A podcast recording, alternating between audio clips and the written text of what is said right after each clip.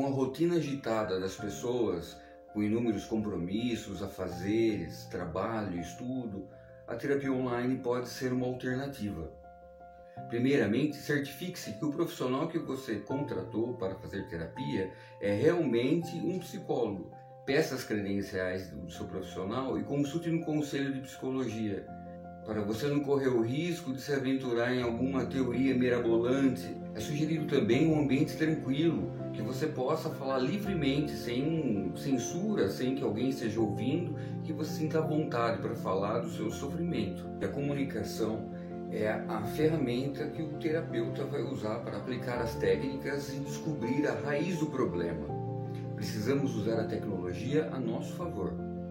Outra vantagem em tempos de pandemia é que a terapia online elimina o tempo gasto com o estacionamento, o deslocamento até o consultório do seu profissional. E às vezes você mora numa cidade pequena, que os profissionais, o leque de variedades é um pouco limitado que te possibilita procurar um profissional que você sinta confiança. É claro que precisamos levar em conta o vínculo terapêutico.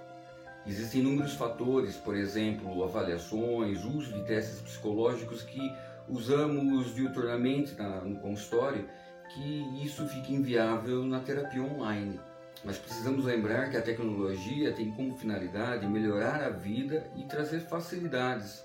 E a terapia online surge nesse contexto, principalmente em tempos de pandemia, onde você pode investir na sua saúde emocional, trabalhar algumas mazelas, alguns conflitos e encontrar um novo sentido em sua vida.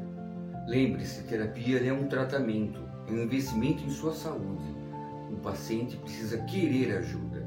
Nada muda se você não mudar.